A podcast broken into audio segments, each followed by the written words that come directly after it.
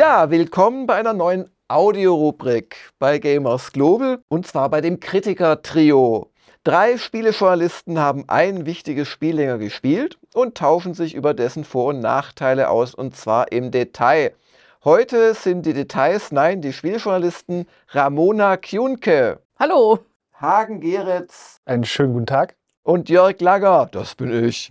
Und wir sind alle von Gamers Global, aber es wäre durchaus möglich, dass wir es auch mal mit einem freien Autoren machen oder mhm. sogar mit einem Konkurrenten, einem hochgeschätzten. Heretiker. Genau. In dieser ersten Folge geht es um Hogwarts Legacy von Avalanche Software und natürlich Warner Brothers. Und das Spiel ist 100 Jahre vor den Harry Potter-Romanen angesiedelt. Und wie wir alle wissen, hat die Autorin der Vorlage J.K. Rowling Beef mit dem halben Internet gefühlt. Das äh, wollen wir hier ausklammern. A hatte die Rowling nichts mit dem Spiel direkt zu tun. Sie verdient aber B ganz sicher mit. Also wäre ja blöd. Basiert halt auf ihrem Werk, ja. Es basiert auf ihrem Werk, sie hat es geschaffen. Und dass ihr von Teilen des Internets Transpersonenfeindlichkeit vorgeworfen wird, äh, hat natürlich das Ganze so ein bisschen verschärft, weil es diese Boykottaufrufe gab gegen das Spiel, aber mittlerweile sogar gegen Streamer, die es wagen, das zu streamen. Und Gronk musste sich verteidigen und pipapo. Das ist uns alles egal für dieses Kritiker-Trio. Wir gucken uns das Spiel an, wir haben es uns angeguckt, die Diskussion drumherum blenden wir aus, um das einfach mal gesagt zu haben. Ja, Hagen, in deinem Gamers Global Test hast du ja die PS5-Fassung von Hogwarts Legacy gespielt und mit 9.0 von 10 möglichen Punkten bewertet. Das ist korrekt. Genau. Und mittlerweile haben wir alle Fassungen gespielt. Ramona auf PS5, Hagen weiter auf PS5, aber auch PC und Xbox, allein schon für den Technikcheck, der noch kommt diese Woche. Genau. Und meine Wenigkeit hab zwar, habe zwar mit der äh, PC-Version angefangen für die Stunde der Kritiker, aber ich spiele seitdem jetzt auf der Xbox Series X, einfach weil es bequemer ist und ja, weil ich es halt vor allem abends zu Hause spiele. Wir haben auf allen Versionen Grafikproblemchen. Auf PC hatten wir einen schweren Bug, ja. ähm, aber eher am Anfang und dann nicht wieder. Unspielbar ist keine, aber uns ist aufgefallen, dass sich die Versionen echt auch unterscheiden in so Details wie der Performance ganz allgemein und das ist halt auch lustig, teilweise die Grafikmodi, was dargestellt, wo, wenn man was einstellt. Ja, welches Field of View auch und das passt da nicht zusammen. Aber du hast auch gesehen, bei der PS5-Fassung fehlen noch so Ladebildschirm-Hinweise, ja. die die anderen beiden Versionen aber schon haben. Ganz genau. Ähm, das, also ich kann mir nicht vorstellen, dass das eine Version ist, wo sie dachten, äh, das lädt schnell, das sieht eh keiner, sondern da sind offensichtlich diese drei Versionen jeweils auf einem unterschiedlichen Stand, was die Auslieferung betrifft. In der Review-Version, es sollen ja noch Day One Patches kommen. Genau. Ja, und jetzt zu beginnen, äh, gerade bei dem Thema sollten wir vielleicht uns mal in unserer Eigenschaft als Harry Potter-Fans oder äh, Unwissende outen. Fangen wir mal an mit dir, Hagen. Der, der es getestet hat. Wie stehst du zu Harry Potter, genau, als Tester? Ah, ich, ich mochte ihn in seinen äh, besten Rollen. Das ist doch, das ist ein Schauspieler. Ja. Äh, das sagt schon, wo ich herkomme. Ich habe keines der Bücher gelesen. Ich habe sie besessen und habe nicht weit äh, mich vorkämpfen können, als ich kleiner war in den ersten beiden. Ich habe die Filme aber alle gesehen, mhm. teils auch mehrfach, wenn halt der nächste kam und mochte die auch und habe jetzt aber auch zum Beispiel vor dem Test jetzt nicht nochmal die Filme geschaut oder ja. so. Aber im Test hatte ich, glaube ich, deine Fangirl-Frau assistiert, so ja, sozusagen. Die, die hat mich aufgeklärt, wenn, äh, wenn da gewisse Sachen passiert sind auf dem Bildschirm. Oh, oh, oh, und das, das ist da und so in den ja. Büchern und ach, äh, ja, da hatte ich, hatte ich Assistenz. Ja, in der nach oben offenen Fanboy- und Girl-Skala kommt dann, glaube ich, als nächstes ich. Ich habe tatsächlich die Bücher damals gelesen, eins und zwei und drei und das dritte war ja schon ein deutlicher Sprung so in Sachen Düsterheit und auch einfach dem schieren Umfang. Aber dann war mir es zu blöd und dann habe ich die Bücher tatsächlich nicht mehr gelesen aber ich kenne alle Filme. Ähm, ich weiß nicht, ob ich meinen Kindern vorgelesen habe aus dem ersten Band, als noch kleiner waren. Aber ich glaube, ich bin direkt zum Hobbit gesprungen, was ziemlich harte Kost ist übrigens für sieben- und achtjährige. Aber ähm, kenne natürlich auch dann nochmal mit den Kiddies auch die, die Filme. Mhm. Und ähm, Ja, würde mich aber jetzt nicht als Fan bezeichnen. Obwohl ich echt toll finde, was die Rowling da geschaffen hat. Also ganz, ganz tolles Werk, auch von dieser Ideenreichtum, das, das, das flimmert, spritzt und funkelt ja nur so vor Ideen und auch wie die ganzen Gegenstände und alles spricht und das Gemüse im Garten. Das wird uns aus. ja auch noch begegnen. Genau, das ne? begegnet uns auch noch. Aber lustig, dann bist du jetzt nach diesem äh, Plädoyer auf der mittleren Stufe. Was erwartet dann uns jetzt bei Ramona? Ich habe die Bücher gelesen, als Kind damals. Ich habe die ziemlich verschlungen und ich habe auch so gut wie alle gelesen. Ich glaube, das letzte, da habe ich ein bisschen gestolpert, aber durch habe ich es doch gekriegt. Aber gerade die ersten vier waren dann so, so, so meine Jugenderinnerungen eigentlich und auch das, worüber ich mich mit meinen Klassenkameraden auf dem Schulhof unterhalten habe. Mhm. Und dementsprechend äh, bin ich doch durchaus im Harry Potter-Universum. Ich bin damit vertraut, sagen wir es mal so. Mit der Zeit ist aber einiges verblasst und ich habe die Bücher aber nicht nochmal gelesen. Mhm. Die Filme, davon habe ich nur die ersten vier gesehen Mhm. und danach eigentlich keine mehr tatsächlich, weil danach hat es mich nicht mehr so sehr Als sie dann auch so im Erwachsenen- oder quasi Erwachsenenalter waren und es doch auch sehr düster und sehr so. Ich fand, die Filme wurden so ein bisschen konventioneller, so wurden immer mehr so zu Action.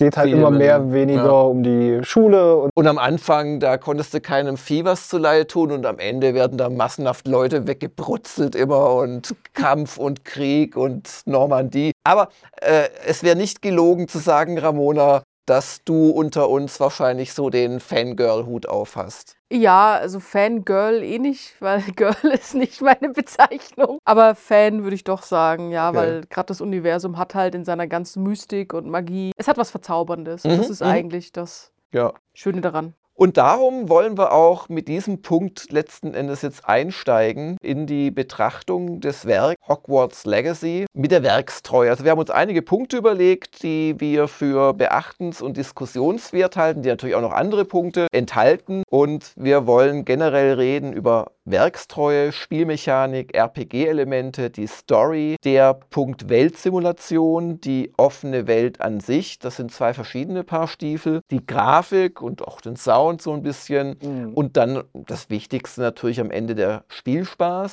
Wir kommen von einer neuen Null, wir werden aber im Detail viel zu meckern haben. Das sage ich mal schon äh, als Vorwarnung, weil wir wollen uns im Detail mit dem Spiel beschäftigen und da gibt es wenig Spiele und Werke, die in einer Detailbetrachtung keine Fehler aufweisen Ja. oder, oder Shortcomings oder Verbesserungsmöglichkeiten. ist ja auch ein großes Spiel mit vielen Facetten. Da kann man sich ja auch in viele Punkte rein vertiefen und da die von verschiedenen Seiten beleuchten. Und bevor wir so richtig eintauchen, vielleicht noch so ganz grundlegend, worum geht's eigentlich Mhm. in Hogwarts Legacy? Wir haben schon gesagt, es ist 100 Jahre vor Harry Potter, also man spielt keine der bekannten Romanfiguren, jetzt auch nicht irgendwie den Dumbledore, als er eingeschult wird oder so, sondern man ist ein neuer Schüler, den schafft man sich am Anfang selbst, also ein Avatar. Und der ist ein Spätzünder, sage ich mal. Mit 15 wird erst entdeckt, ach, der kann ja zaubern. Und dann landet man mitten im fünften Schuljahr an Hogwarts. Und aber auch nicht ohne Zwischenfälle, denn man wird von so einem Mentor begleitet und der erhält ein Artefakt und plötzlich wird man angegriffen und gejagt. Man merkt, ach, unsere Figur, die ist ja richtig besonders, die kann irgendeine vergessene antike Magie nutzen. Das Spiel selbst ist ein Open-World-Action-Spiel mit RPG-Elementen, würde ich jetzt mal so zusammenfassen. Genau, also wie, wie ausgeprägt der Rollenspielteil ist, da werden wir sicher auch drüber reden. Ja. Ich habe es aber im Prinzip verraten. Ja.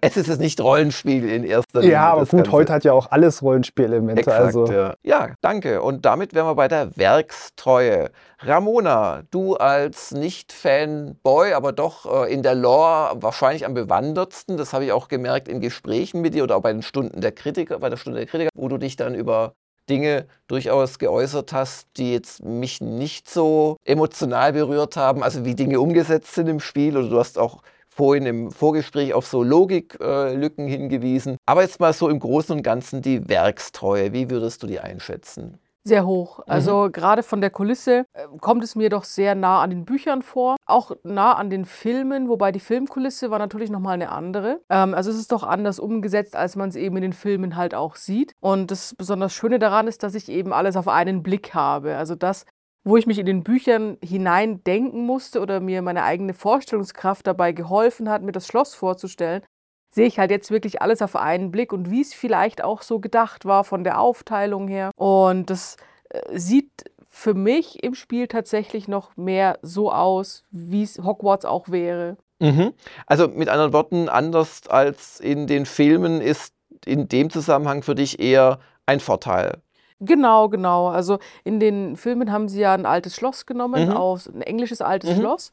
Das hat auch schon mehrere, also mehrfach als Kulisse gedient, aber dem fehlte halt so ein bisschen diese Hogwarts-Idee. Okay. Und äh, das haben sie dann doch, finde ich, jetzt im Spiel viel besser umgesetzt. Also, dass es halt doch auch ein bisschen frischer noch wirkte. Also, es ist ein altes Schloss, aber es hat doch noch diesen bewohnten, belebten Touch. Und den, das war halt im Film, fand ich nicht so. Mhm. Mich würde interessieren, hattest du so ein mentales Bild? Hat das funktioniert, noch so altes Bücherwissen? Weil Hogwarts im Spiel ist ja erstaunlich groß und verwinkelt. Ja, tatsächlich. Ich habe es mir zwar immer minimal anders vorgestellt, tatsächlich. Also, wo zum Beispiel das Quidditch-Feld ist, wo das Schloss dann ist und was dann außen rum ist. Das ist so aus meiner Vorstellung, war das alles ein bisschen anders. Auch, dass es diese zwei Bereiche gab, hatte ich mir anders überlegt oder anders. Was meinst du mit zwei Bereichen? Also, du hast ja einmal diesen, diesen Südbereich mit den ganzen Gemeinschaftsräumen und Mhm. du hast einmal eben diesen Studierbereich, diesen Lehrbereich. Ah. Genau, also da gibt es ja diese, diese Unterscheidung. Und das Mhm. habe ich mir ein bisschen anders vorgestellt. Ich dachte eigentlich, die Gemeinschaftsräume wären da direkt mit verteilt zwischen Lehrzimmern und was weiß ich. Also alles, was es da halt gibt. Von der Größe war ich aber dann doch beeindruckt. Mhm. Ich habe es mir immer ein bisschen kleiner vorgestellt, aber ich war auch kleiner in dem Moment.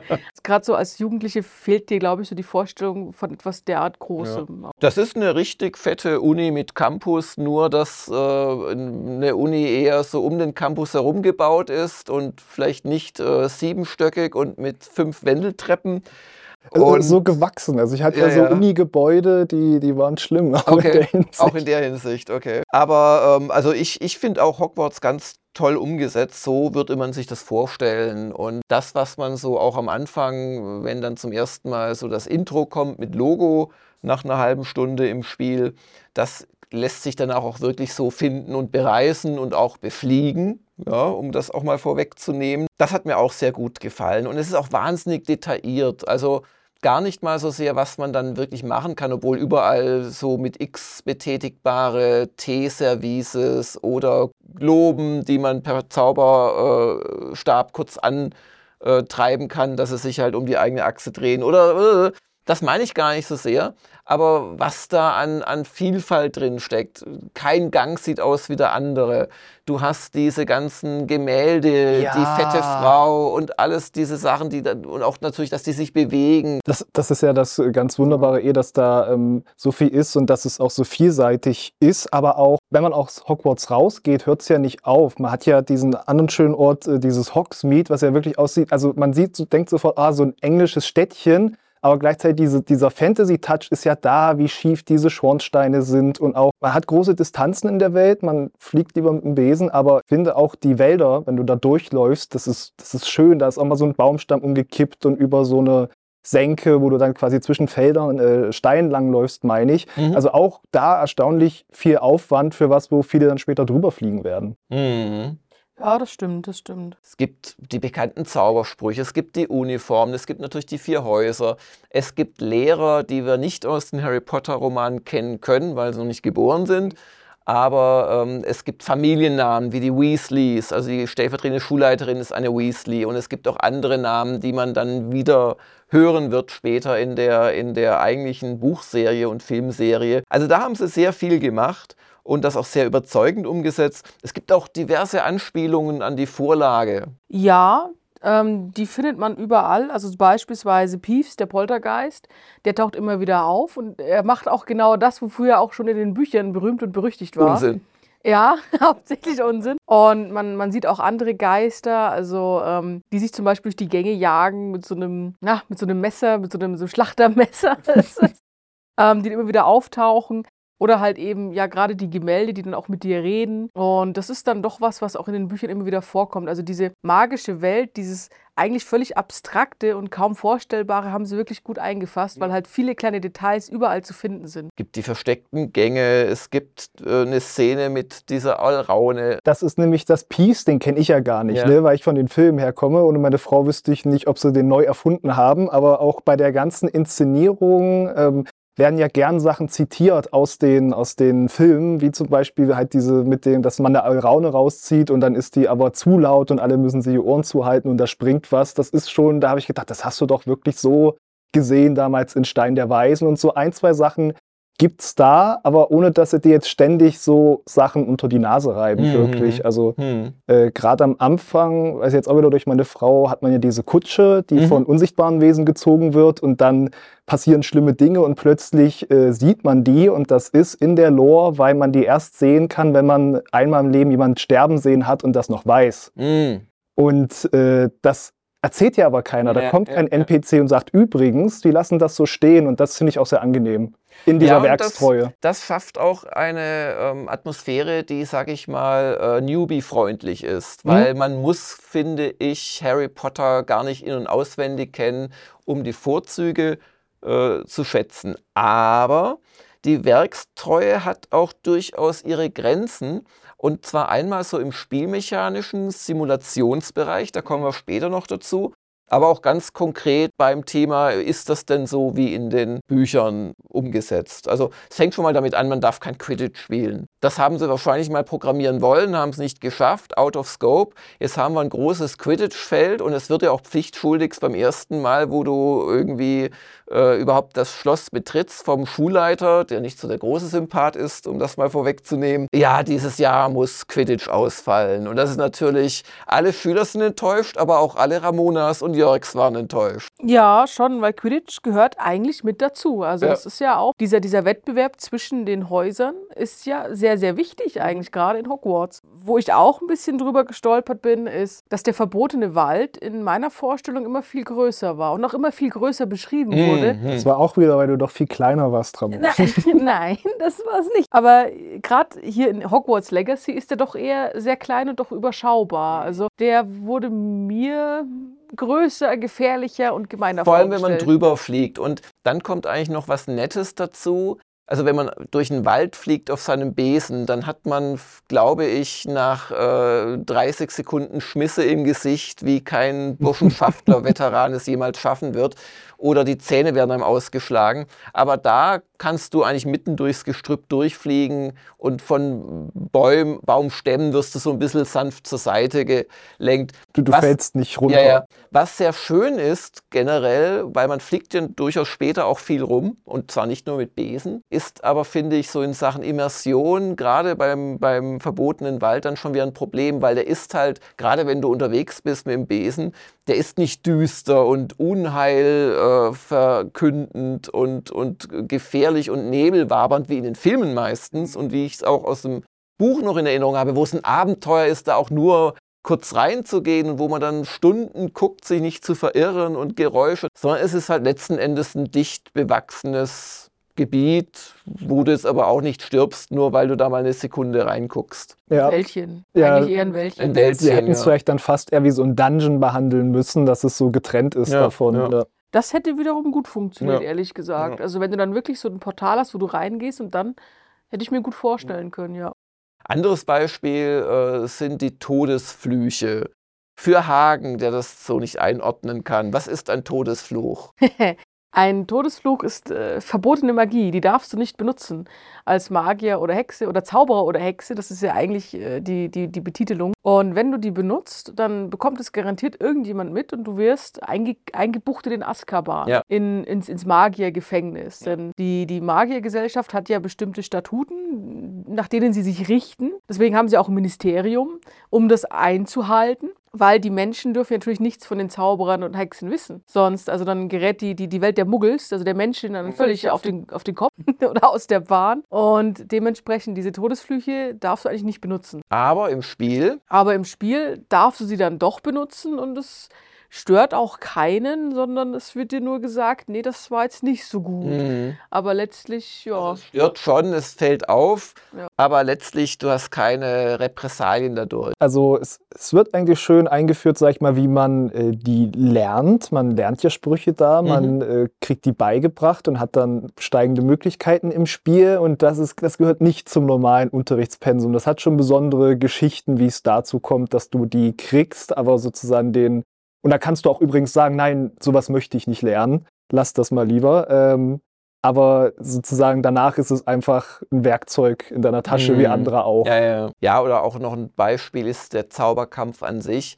Bis auf die letzten zwei, drei Filme, der letzte Teil war ja zweigeteilt, war ja das Zaubern schon auch etwas, was man im Kampf einsetzt, aber eher etwas, wo es so um Kreativität geht, der richtige Zauber im richtigen Moment und die Rowling hat sich ja dann auch immer wieder neue einfach aus den Fingern gesogen.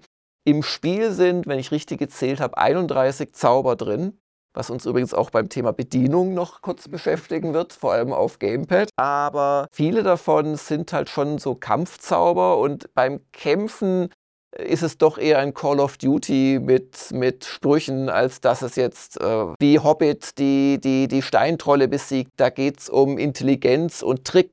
Da geht es nicht um schiere Zaubergewalt oder irgendwas. Aber hier ist es doch Und eher die, Magie-MG. Genau, aber hier ist es doch eher so die Zaubergewalt. Das ist schon ein sehr actionreiches Kampfsystem, muss man sagen. Mhm. Aber auch ein, ein schönes Kampfsystem, ein für mich überraschendes Kampfsystem. Also es ist ja eine große Marke, wo viele Leute sich darauf gefreut haben, wo ich gedacht hätte, da machen sie doch bestimmt irgendwas safe. Ne? Du machst hier so deine Standardangriffe und dann machst du das und dann hat das irgendwie einen Blitzeffekt Ja. und dann ist das gut. Was sie aber machen stattdessen ist, ein äh, Kombo-Kampfsystem, möchte ich es nennen, weil man schon drauf gedrillt wird, äh, A, Gegner sind geschützt gegen bestimmte Sachen, du brauchst bestimmte Zauber und ey, wenn du dann schon äh, Levioso wirkst und der Gegner hängt in der Luft, dann ist er doch wehrlos. Dann zieh ihn noch an dich ran, hau ihm dreimal, stoß ihn wieder weg, stoß ihn von der Klippe. Ja. Das lädt einen dazu, da Sachen zu experimentieren und auch wenn du das machst und dich nicht treffen lässt dazwischen, gibt es noch so einen Zähler, der hochzählt und dann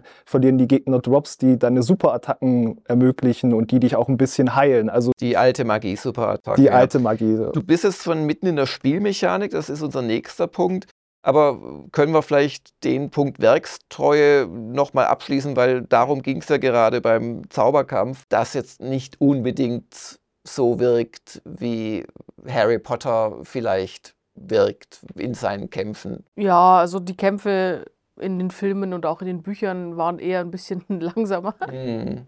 Ja, und das Übliche, auch wenn du vom Film zum Spiel kommst, du hast halt im Film nicht 100 Kämpfe, im Spiel hast du 100 Kämpfe, weil der Spieler spielt selbst, er hat dadurch Erfolgserlebnisse, er progressiert im Level und so weiter. Wissen wir alles, aber das wollte ich einfach mal festhalten. Geht schon mehr auch, würde ich trotzdem sagen, in die Richtung der späteren Filme, so gerade fantastische Tierwesen, was Da wird ja auch ziemlich rumgeknallt. Also ja. das war für mich auch so im Kino so ein bisschen ja noch die Hollywoodisierung ja, von ja. dieser Welt, weil da können ja auch plötzlich alle, was ja in den anderen Geschichten gar nicht so wichtig die können ja plötzlich überall auftauchen aus dem Nichts hier apparieren oder Mhm. disapparieren, wie es richtig heißt. Ja. Aber um vielleicht unter die Werkstreue ein- einen Strich zu ziehen, ich würde sie einschätzen als hoch, aber durchaus jetzt nicht allumfassend und perfekt. Es hat sich Freiheiten genommen, Mhm. wo es sich welche nehmen wollte und es geht aber wahnsinnig ins Detail, gerade bei der Gestaltung, wo Also es in, in grafischer in, Hinsicht. in grafischer allem, ja. Hinsicht äh, Sachen, also wer die Welt kennt, der wird sehr viel entdecken,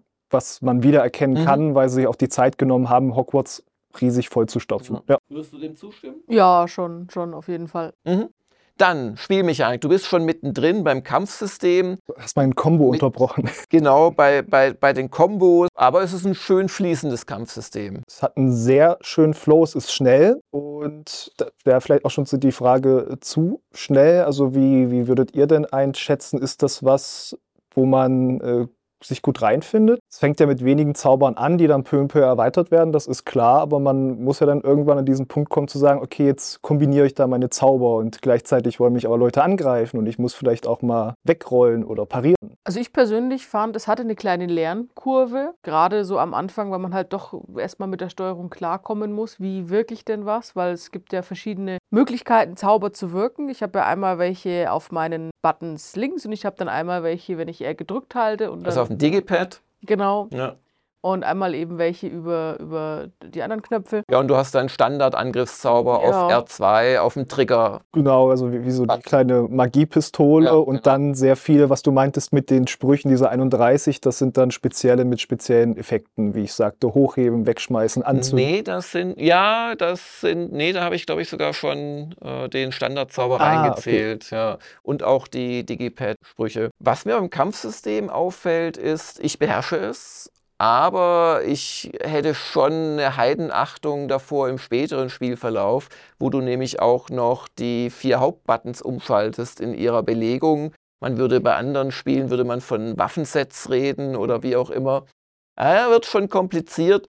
Aber man kann sich, finde ich, so die wichtigsten vier, also so das Inferno oder wie es heißt und, und dieses äh, ähm, Levitieren, was setzt man noch ein, das, das Ziehen und das Pushen, Genau. die kann man sich sehr gut so als Standard hinlegen und dann findet man vielleicht mal Gegner, die gegen Feuer unempfindlich sind, dann tauscht man den halt vielleicht gezielt aus oder aber es ist gerade auf dem Gamepad schon nicht unkomplex. Auf Y äh, so gedrückt liegt dann noch der, ähm, der, wie heißt der, Protecto, ja, Ja, der, der Schutzzauber. wie heißt er denn? Protego. Protego, danke, nicht Protecto, genau. Und ja, aber ja, da muss man zum Beispiel schon mal gucken, dass man den nicht zu früh macht, den Protego. Das schafft so eine Energieschildblase um dich herum.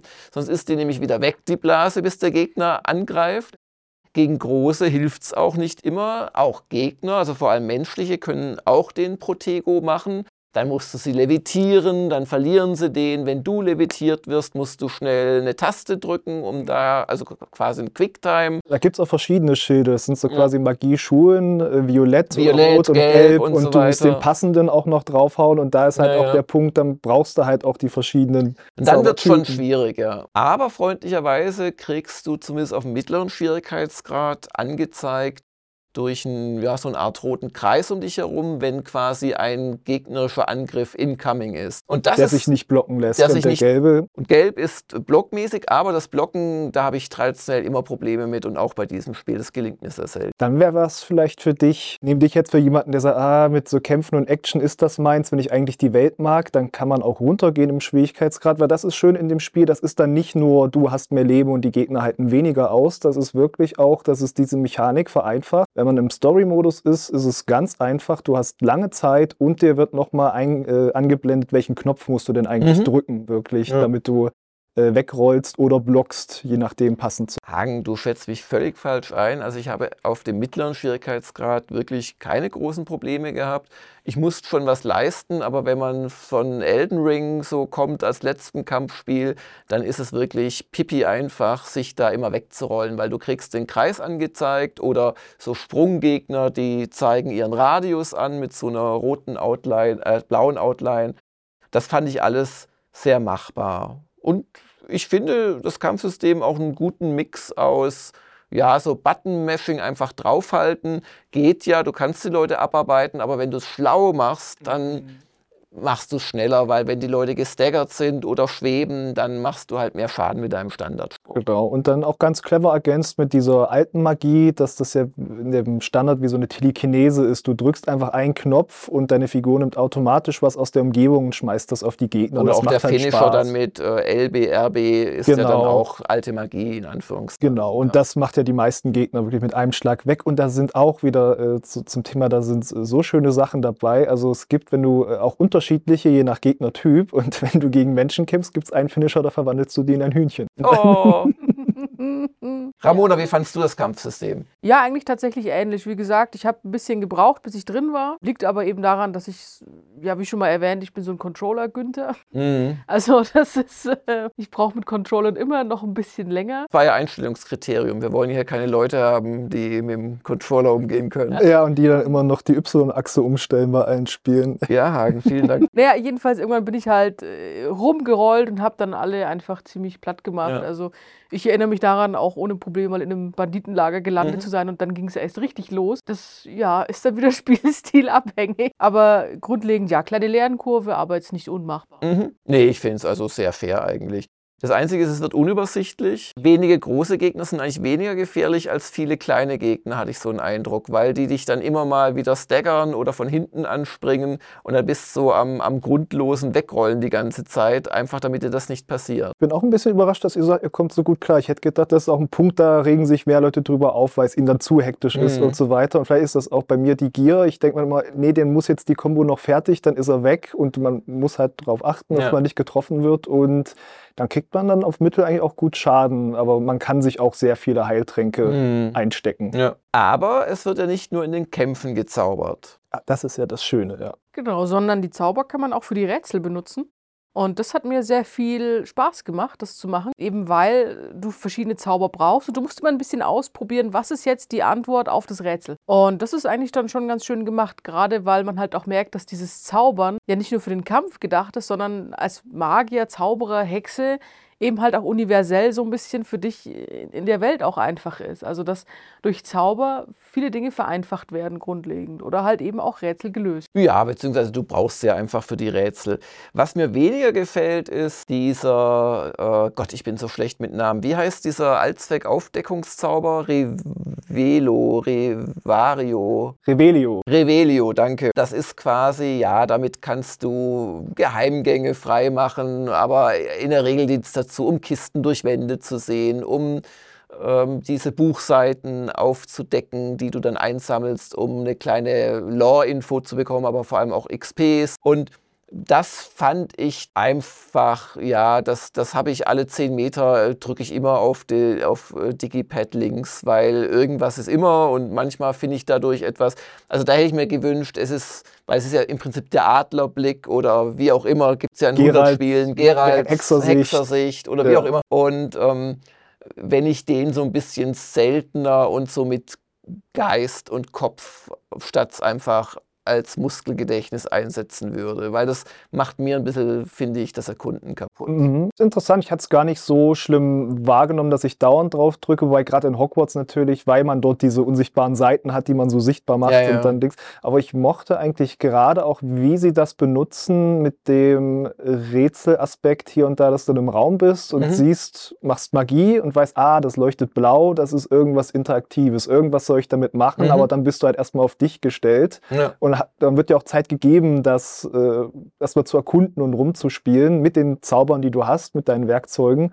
Und äh, dass dann nicht gleich der Charakter so nach 30 Sekunden anfängt zu sagen, ach übrigens, jetzt habe ich die Idee. Also da war ich ehrlich gesagt so ein bisschen dazwischen. Ich habe oft drauf gedrückt, um Mhm. zu gucken, was los ist. Ich habe auch das Gefühl gehabt, es gab so eine Audio-Cue, die mir angezeigt hat, wenn er was gefunden hat. Aber das kann sich jetzt auch irren. Ja, es gibt das Pling, da findet er irgendwas und dann gibt es noch ein anderes Geräusch und Ja. teilweise äh, vibriert auch das Gamepad bei bestimmten Sachen, wenn du Ja. ihn benutzt. Was ich aber fand, ist, dass die Sachen nicht so lang hervorgehoben waren. Mhm. Also gerade wenn ich sage, ich stelle mich irgendwo hin, ich wirke das ja, es ist ja ein Zauber im Kreis, dass ich dann nicht die Zeit habe, mich einmal komplett rumzudrehen. Also das Mhm. fand ich nicht. Also ich hatte nicht die, die Möglichkeit, also so ging es zumindest mir. Ich glaube, in der Open World bleiben die Sachen auf größere Distanz und länger da. Das könnte das auch eine ja- bewusste Entscheidung sein. Das ist der zweite Modus quasi, wenn du dich orientierst, dass dir die Sachen, die du sonst auf der Map siehst, in einem ganz großen Radius dann auch vor dir Ja. siehst. Aber es stimmt schon, also einfach dieses Grundlegende, es ist halt nicht die Hexersicht, du drückst und drückst zurück, sondern es ist ja so ein Sonar. Und deswegen, was du, was du ja auch sagst, muss man es relativ oft einsetzen. Ja. Ja. Also hätten sie es das länger gemacht, denke ich, Hm. hätte man es nicht so oft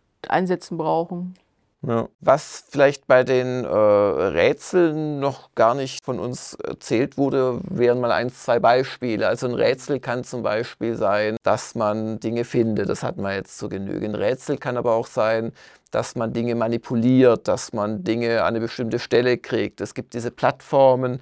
Genau, das sollte man vielleicht auch sagen. Es gibt Dungeons, ja. und die erinnern tatsächlich so ein bisschen auch an die Dungeons vielleicht in dem Breath of the Wild, aber weniger wie dort, dass es immer so ein bestimmtes Thema gibt, um das sich alles kreist, sondern es sind mehr so Story-Dungeons mit ein paar Kämpfen. Dann muss man wieder eine schwebende Plattform irgendwo hinbringen. Genau. Dann muss man durch so ein Teleport-Tor gehen, das letzten Endes einen Dimensionswechsel darstellen soll, aber in Wahrheit ist es halt ein Schalter, der dann den, den Den Dungeon Raum. verändert. Dadurch bringst du vielleicht eine schwebende Plattform in den nächsten Bereich. Dann musst du wieder zurückändern, damit du sie wieder besteigen kannst. Dann musst du mit einem äh, Zauber dich irgendwo festhalten, magisch in der Entfernung und dann hinziehen. Genau. Also es sind durchaus schon physische ähm, Rätsel und nicht nur setze den richtigen Zauberspruch anstelle X ein. Genau. Und das in dieser Komplexität, wie du es gerade sagst, ist das wirklich in den Story Dungeons. So diese mehrteiligen, musst erstmal den Raum dir gut ansehen, überlegen, wie komme ich wohin, was will das von mir. Gerade diese Portale, die werden dann auch noch für andere Sachen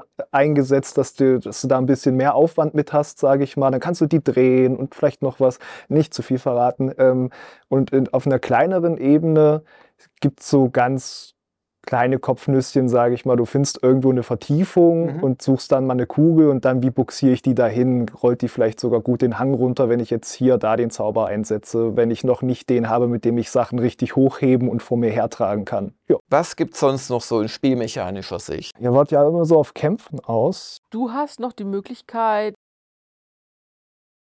auf einer deiner Story-Missionen einen Unsichtbarkeitszauber, mit dem du dich dann durch dieses, diesen Abschnitt schleichen darfst.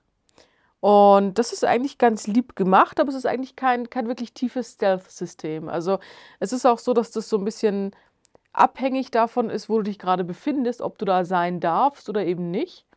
Und gerade in Hogwarts selber zum Beispiel, dann hast du dann diese Schulsprecher, die dich entdecken können oder diese Geister, die dich sehen können, wenn du dich versuchst, an ihnen vorbeizuschleichen. Aber doch nur in einer bestimmten Mission, oder? In bestimmten Missionen, ja. Weil, weil das habe ich mir eher als Negativpunkt notiert, dass, äh, da kommen wir aber noch dazu, bei, bei der Weltsimulation. Ja, also das System an sich hätte ich jetzt ganz okay gefunden. Es ist kein tiefes Stealth-System, braucht es aber auch nicht, was ja den Sinn letztlich erfüllt. Aber dass es halt eben nichts ist, was du halt in der offenen Welt dann öfter siehst, sondern eben nur in den Missionen. Aber da habe ich von dir ein anderes Beispiel gehört. Ja, das ist die Sache, du machst dich unsichtbar und du schleichst von hinten an Gegner und dann versteinerst du sie. Das ist der ganze Zweck dieses Systems und es ist auch lustig, du machst dich ja unsichtbar, aber Leute sehen dich ja dann trotzdem. Es hat dann dieses typische, ne, gelbes Dreieck füllt sich, dann rotes und dann bist du entdeckt und dann musst du kämpfen, Mhm. Obwohl du unsichtbar bist.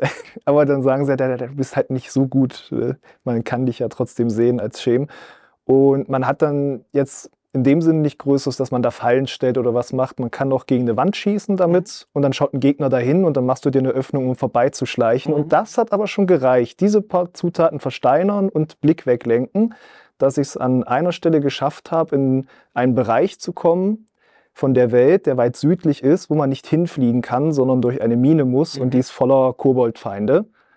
Und ich bin da komplett durchgestichen. Ich habe keinen Kampf geführt, sondern nur dieses System genutzt. Du hast aber versteinert, oder? Ich habe versteinert und äh, ganz wichtig am Ende war dann war halt ein Typ mit einer roten Zahl über dem Kopf und einem eigenen Namen. Das war ein Miniboss offensichtlich, aber der, auf den war dieses System auch anwendbar. Da hat das Spiel nicht umgeschaltet in oh Boss in der Das Nähe, du musst gut. kämpfen. Ja, ja. Das fand ich richtig richtig Ja. gut. Also du bist komplett durchgekommen und zwar mit diesem Zauberspruch. Genau, und dann gab es auf dem anderen Ende ein, das haben wir ja gar nicht erwähnt, es gibt überall so typisch ne, Schnellreisepunkte, musst einmal hinkommen, Ja. dann Wie heißt es auf Deutsch? Flohpulver, Flohfeuer. Flohfeuer, genau. weil die mit diesem Flohpulver funktionieren. Ja, und ich glaube Flu Sparks oder so im Englischen, aber ich will mich nicht drauf festlegen. Genau, also das, das noch als Spielmechanik und natürlich viel rumrennen, viel interagieren, auch einsammeln, was man halt so in Open-World-Spielen macht, auch mit Leuten reden. Ja. Man redet mit Leuten, hat oft auch verschiedene ähm, Dialogoptionen, die sind teilweise optional, man erfährt dann mehr,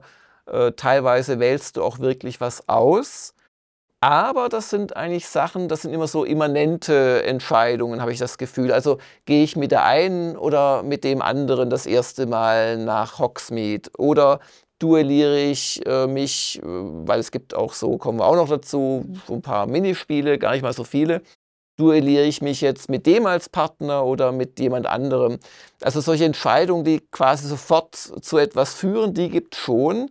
Aber hattet ihr Entscheidungen, wisst ihr, wie so in, in, in, in komplexen Rollenspielen, wo du Karma-Punkte sammelst oder dir es mit einer Fraktion verscherzt oder so etwas? Oder wo ihr das Gefühl hattet, jetzt ändert sich im Großen was? Doch nicht, oder? Ich muss gerade an was denken, was mir Ramona erzählt hat. Hast du es dir nicht mit einem Questgeber verscherzt, Hä, wann, wo, wie? der dich gebeten hat, was zu holen und du so, hm, Hm, nee, kein Bock. ähm, Nee, tatsächlich, äh, ich habe die Quest gemacht, aber ich habe kurz überlegt, ob ich ihr das Blümchen gebe. Nee, ihm das Blümchen gebe, das Mhm, er haben mhm. will. Aber dann habe ich es ihm doch gegeben und. Äh, Okay, ja. also da wäre einfach die Quest nicht weitergegangen, sozusagen. Ja, Die wäre dann abgeschlossen, das ist das Lustige, aber du hast einfach äh, oft so die, wenn du was holen sollst, so eine Fetch-Quest, dann die Mhm. Möglichkeit, dass sie sagen, ah, kriege ich es jetzt? Und du sagst, nö, behalte ich Das selber. finde ich ja sympathisch als kleiner diebischer Schwabe. Also nochmal zu meinem Punkt zurück. Also liege ich recht in der Annahme, dass es Entscheidungen aller am Ende von Fallout hast du dann 17 verschiedene Spielenden nicht gibt. Nee, also es sind vor allem diese kurzweiligen Auswirkungen, was schön ist im Rahmen der Story, wenn du Figuren wieder triffst und die fragt dich zum Beispiel, was hast du da gemacht und du versuchst sie anzulügen und sie durchschaut das, dann wird darauf später zurückgenommen, dann entschuldigt sich deine Figur ganz Ah, viel später okay. im Spiel. Okay. Und also ich- sowas wird sich schon gemerkt. Das wird sich gemerkt, aber es hat halt keinen Moralwert. Es hat nichts, wo es Mhm. hochgeht. Es gibt nichts, was man sich da äh, kaputt machen kann. Ich hatte zumindest jetzt nicht bei so Nebenquests, wo ich sagen kann, nö, dein Zeug behalte ich jetzt, dass ich dann, dass der dann später nicht mit mir reden wollte. Aber es gab tatsächlich ein Beispiel auch, und das ist aber auch das eine Beispiel, was mir begegnet ist. Ich habe natürlich auch viele Quests noch gar nicht gesehen. Äh, Da hat jemand gesagt, ah, dieser Mistkerl, mein Mitgründer, der hat mich rausgeschmissen, jetzt möchte ich, dass du das aus seinem Bestand klaust. Mhm. Und das darfst du dann auch behalten und das ist gut. Und dann kannst du sagen, ja, habe ich Bock drauf. Oder du sagst, ist das eine gute Idee? Sie handeln sich doch nur Ärger ein. Und je nachdem, was du antwortest, das wollte ich da wirklich wissen, ist entweder dein nächster Punkt, geh zu diesem Dings, brich da ein, oder auf den anderen besorge dieses Ding auf anderem Weg und gib's ihm und dann tust du nur so quasi, damit Mhm. er denkt, du hast es gestohlen und Mhm. endlich Ruhe gibt. Mhm. Das war ein schönes Detail. Dann äh, gibt es ja doch ein bisschen mehr Entscheidungen, als ich eigentlich dachte. Aber das vielleicht mal zur Spielmechanik, dass die Steuerung ein bisschen überladen ist, haben wir, glaube ich, schon herausgearbeitet. Da sehe ich auch die PC-Version ein bisschen vorne, ehrlich gesagt, weil du halt doch mehr Tasten hast, auf die du die Zaubersprüche ähm, matchen kannst, mappen kannst. Darf ich dich da eins fragen, weil, weil ich von der Konsole kam, kam ich da beim Technikvergleich gar nicht klar. Äh, dieses, das liegt ja dann auf 1, 2, 3, 4, deine Mhm. Zauber. Und Accio ist für mich, wenn ich es in der äh, Konsolenversion mache, Schultertaste gedrückt halten, Viereck, der zieht zu sich ran. Sobald ich die Schultertaste lo- loslasse, hört der Zauber auf. Auf dem PC ist, ich drücke 4, ich lasse 4 los, aber er zaubert immer noch weiter. Mhm. Das hat mich da, da, da ist einfach, glaube ich, auch vielleicht auch schön in dem Sinne das angepasst, dass da die Logik ein bisschen anders Mhm. ist, nicht mit Mhm. drücken oder nicht drücken. Ja, du drückst halt allgemein bei PC nicht ständig äh, zwei bis drei Tasten Das gleichzeitig. sowieso. Ja, das, das finde ich ein bisschen angenehmer. Aber ansonsten, also geben sich da die Fassungen gar nicht so viel. Das Übliche, wer die schönste Grafik haben will, muss es halt auf dem dicken PC spielen. Mhm. Aber auch die Konsolenversionen sind echt schön, muss man sagen. Ja, aber da kommen wir auch noch dazu.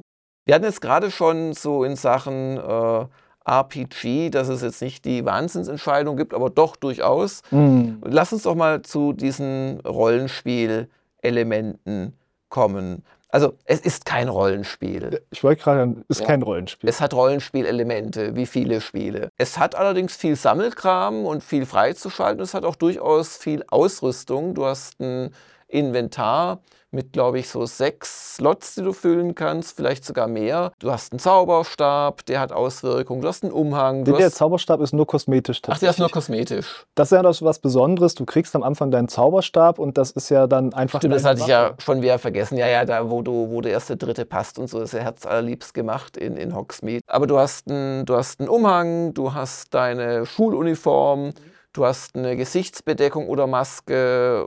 Nee, du hast eine Gesichtsbedeckung und eine ähm, Brille oder irgendwas, genau. Und du hast äh, noch ein, zwei andere Sachen und das steigert A, deine Offensive oder Verteidigungsfähigkeit. Und B sind die besseren Gegenstände auch gesockelt sozusagen. Da kannst du noch mm, was drauf machen, quasi eine extra Fähigkeit. Und du hast natürlich deine drei Grundwerte, Offensive, glaube Hitpoints Und Defensive. Defensive. Und du hast ein Level und du kannst noch Talente lernen. Das Talentsystem ist, darf man sich nicht vorstellen wie einen klassischen Skillbaum, also dass du dich von unten nach oben durcharbeitest, sondern ein bisschen wie bei, bei hat das auch gemacht, Horizon Zero Dawn, da hast du ja auch so vier Tafeln, hier Überlebender und Kämpfer und so weiter und so ist das da auch. Äh, da hast du dann Sachen, die du kannst du, also es ist quasi einfach nur so ein Viereck in so einem Baum unten, so einer Tafel, Da sind sechs Sachen, die kannst du freischalten, wie du lustig bist. Mit einem Talentpunkt, den kriegst du nach einem Level ab. Und wenn du ein bestimmtes Level erreicht hast, dann wird die nächste Stufe darüber freigeschaltet. Und dann kannst du auch die Sachen freischalten, wie du möchtest. Und Was sind das für Talente? das wollte ich gerade sagen. Ich würde ich würd vielleicht sogar ein, anfangen. Ein schöner Vergleich, finde ich, ist da Shadow of Mordor. Da hast du dich ja auch dahin entwickelt. Da warst du ja so äh, Waldläufer und hattest so einen Ringgeist und ähm, hattest dann immer mächtigere übernatürliche Fähigkeiten bekommen, dass ja die Orks irgendwann Angst vor dir haben mussten. Und so ähnlich ist es auch da, wenn es um deine Zauber geht, dass du deine Zauberer stärker machst. Der erste Feuerzauber ist so eine kleine Stichflamme quasi. Ist die verstärkt, ist das ein Kreis um dich rum. Du kannst Sachen, die eigentlich keinen Fluch in sich tragen, verfluchen, dass wenn du einen Gegner blockst, und zwar zum rechten Zeitpunkt, äh, nee, es ist ja nicht timingbasiert, wenn du blockst und gedrückt hältst, dann schleuderst du ja den Zauber zurück, dann sind die verflucht. Und verflucht heißt erstmal nur, die kriegen mehr Schaden.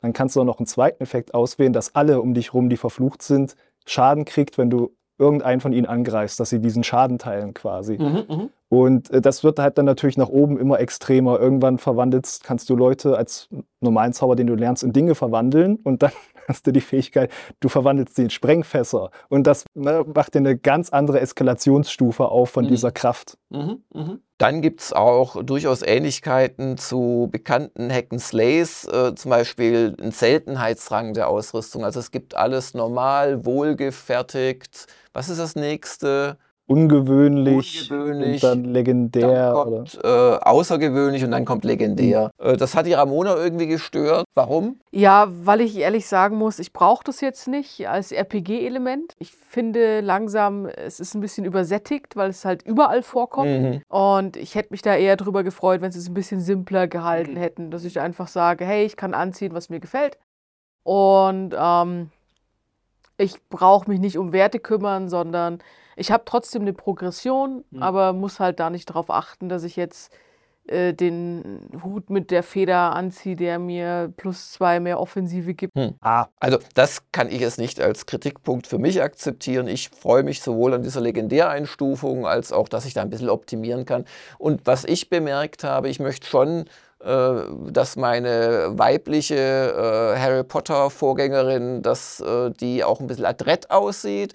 Und ich verzichte dann teilweise auf Sachen, die zwar effektiver wären, gerade so im Gesichtsmaskenbereich, weil ich die einfach doof finde. Aber ich möchte ansonsten das schon möglichst hoch optimieren quasi. Das Schöne daran ist ja eigentlich, dass sie aber auch noch ein System drin haben, wo du die Sachen umändern kannst. mhm. Also du kannst auch ausblenden. Ich habe zum Beispiel so einen furchtbar albernen Hut gefunden, der war Mhm. richtig gut. Und dachte ich mir so, nee, nee, also den habe ich ausgeblendet. Aber du, du trägst. ja, ich trage, ja, ja, er hat ja So Werte. bist Das du, ist ja, ja, der, ja. das ist ja der Grund. Macht glaube ich auch Fallout 2, äh, Fallout 3 und 4 machen das glaube ich auch. das ist super komfortabel Ja. nur dazu, weil das kannst du mit allen Sachen machen. Also wenn du irgend Oh, und Cyberpunk macht das mittlerweile, nachdem sich zu viele Leute beschwert haben, dass sie Aus immer diesen Grund. Plastikdreck anziehen müssen. Aus gutem Grund. Also ich, ne, wie gesagt. Äh, Transmog ist ja, also nennt man das ja gerne, wenn alles au seine Werte behält, aber aussieht wie was anderes, ist da direkt drin und sehr umfangreich. Ja, also ja, stimmt, wenn, ja. wenn du was findest, ist es quasi, hast du so eine Bibliothek Aber irgendwie habe ich das nicht gemacht. Ich habe dann lieber auf die besseren Werte verzichtet. Anyway, ähm, auch leider eine nicht so schöne, weil das finde ich eigentlich schön. Das mache ich ganz gerne, so ein bisschen was Besseres finden und ausrüsten. Aber dein Inventar läuft doch recht schnell voll. Dann kriegst du teilweise auch in Quests gesagt, du darfst die Kiste nicht öffnen, weil du hast keinen Platz mehr im Inventar. Was ich total schade finde. Also man verkauft dann auch schnell wieder Zeug und so. Das ist auch sogar, wie du gut an Geld kommst, aber es ist ein bisschen auch so Diablo-mäßig. Ne? Mhm. Überall Truhen, down findest du was auch mal, nachdem du den Gegner besiegt hast und dergleichen, die verlieren ja auch Sachen. Und aber ohne dieses, jetzt kann ich durch ein Portal zurück zum nächsten Händler, Ja, sondern du hast ein Ja. super kleines Inventar relativ mit 20 Plätzen und schmeißt dauernd Zeug weg, weil du jetzt denkst, oh, ich gehe jetzt nicht zum Händler direkt. Ja, ja, das Äh, lohnt sich dann auch wieder nicht. Also genau Geld bekommt man dadurch, überraschenderweise aber auch, weil überall, das Übliche in Open Worlds, aber ich finde es trotzdem doof, weil überall Geldsäcke, Kisten rumstehen. Das heißt, du gehst zum Händler, du kaufst bei ihm ein, aber bezahlen tust ihn mit seinen eigenen Ersparnissen teilweise zumindest. Und du findest auch ziemlich gute Gegenstände schon am Anfang, gerade so Ausrüstungsgegenstände.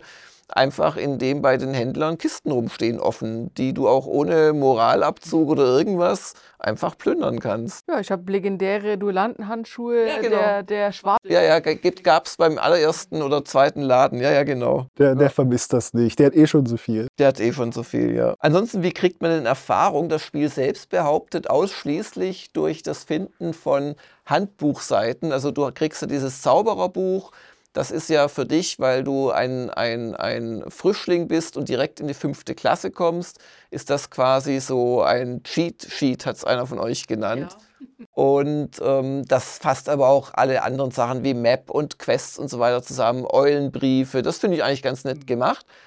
Aber ähm, indem du halt ähm, dann diese Handbuchseiten durch den äh, Spruch, der mir schon wieder entfallen ist, nein, nein, nein, äh, erstmal aufdeckst. so. So. Mit Accio holst du ja die fliegenden Bücher runter. Genau, das. Ja, ja, genau. Rebelio, danke. Kriegst, aber das stimmt gar nicht. Also du kriegst dadurch Erfahrungspunkte, aber du kriegst auch Erfahrungspunkte fürs Töten von Gegnern. Kannst damit auch farmen, wenn du möchtest. Mhm. Ähm, wofür gibt es noch XP? Auch, auch glaube ich, teilweise als Missionsbelohnung. Für, für so Nebenquests vor allem Ja. auch, für so Sachen. Und äh, das hat ja noch so einen anderen Aspekt, dieses Buch, das hat ja so eine Herausforderungsliste quasi. Und das sagt dann ähm, zum Beispiel, hier löse äh, oder gewinne zweimal das Besenrennen oder steige dort in dieser Liga auf und so ganz viele Sachen, ganz stumpf, besiege 40 Kobolde. Zack, erledigt, du kriegst eine Belohnung, meistens einen Skin und Erfahrungspunkte gar nicht zu wenig. Und äh, das Lustige ist aber, das blendet dir auch Sachen im Kampf ein, weil das wird teils so als Nebenher-Tutorial verwendet. Wenn's, äh, weil Gegner können ja auch äh, Attacken machen, die mächtig sind und du kannst die quasi mit einem bestimmten Konter, Zauber kontern. Das ist ein bisschen wieder doch dieses, wie es bei Harry Potter in der Vorlage ist, dieses den richtigen Zauber Mhm. zur rechten Zeit. Und damit du da drauf kommst, ohne jetzt die Beschreibung durchzulesen von den Gegnern, die es dann auch gibt, ne, Monster Bestiarium, äh, wird ja auch mal so eingeblendet, ey, zauber doch mal, warte, Beispiel, zaubere den Entwaffnungszauber, wenn gerade jemand einen Blitz beschwören will auf dich. Wen trifft dann der Blitz? Den Gegner eigentlich. Wunderschön. Mhm. Und du kriegst gleich noch Erfahrungspunkte dafür, weil dadurch so eine Erfahrung, äh, so eine Herausforderung abgehakt ist. Verstehe, ja. Ja, also ich hatte mich eigentlich tierisch darüber gefreut, als es hieß, nur durch diese Handbuchseiten, weil das ja dieses Wissen ist gleich Erfahrung irgendwie abbildet. Das hat mir sehr gefallen.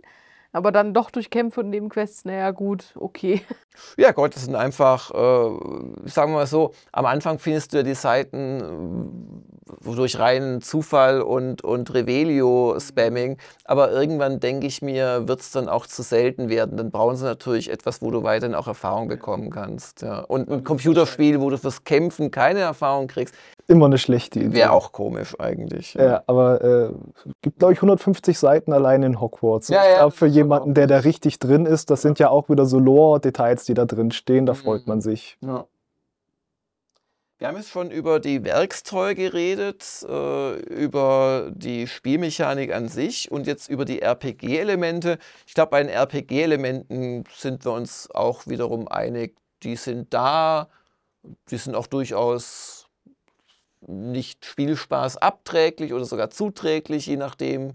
Aber es ist es nicht so das Kernelement des Spiels. Nee, es ist nicht das Kernelement, es hat ja sogar auch ein Crafting-System, aber da finde ich es ja sehr angenehm, dadurch, dass du jetzt, du hast eine Ausrüstung, die hat Offensive, Defensive und Lebenspunkte, die steigern durch deine Level-Ups. Und ansonsten sind ja Level-Ups wichtig dafür, was kannst du ausrüsten. Genau. Dadurch, dass das aber so reduziert ist, kommen sie dir nicht an, dass du irgendwie 30 verschiedene Crafting-Sachen hast. Äh, oder dass du halt ständig irgendwas aufnimmst, gefühlst. Du sammelst schon Pflanzen und sowas. Ja. Und die Pflanzen sind ja auch so toll. So Pilze, die rumhüpfen, wenn du an ihnen vorbeiläufst und so. Die Ja. Trötenblumen, aber die kannst du nicht Die sammeln. kannst du nicht sammeln, die tröten nur. Aber die, sind- die sind super, die Trötendinger. Kommen wir mal zur Story. Also wir wollen jetzt natürlich nicht spoilern, um was es geht, äh, können aber verraten, dass es halt schon so eine typische Heldengeschichte ist, die durchaus auch Anklänge an die Hauptserie hat. Also Harry Potter ist ja auch so in gewisser Weise ein Auserwählter durch das Mal auf seiner Stirn. Überlebt er Dinge, die andere äh, junge Männer oder Jungen, am Anfang ist er noch ein Bub, äh, nicht überleben würden, gerade wenn sie mit V anfangen und Mord enden und böse sind.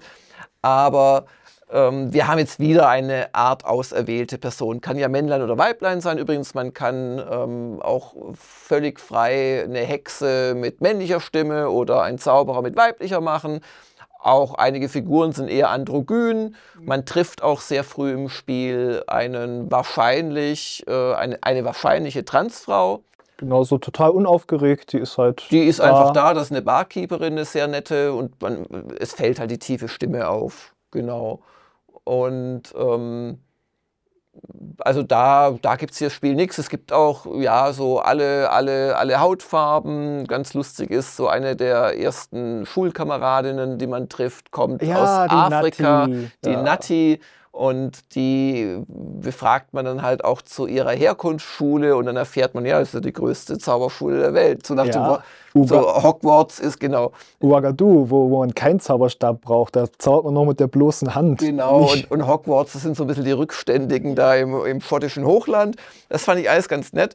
Aber so generell zur Story, wir haben es halt schon wieder mit einer ähnlichen Konstruktion zu tun wie bei Harry Potter. Es gibt den Bösewicht, es gibt zwei Bösewichte, aber der eine ist eher der Handlanger des anderen, wie sich dann Drei rausstellt. eigentlich, ne? Also es gibt schon drei Bösewichte. Drei.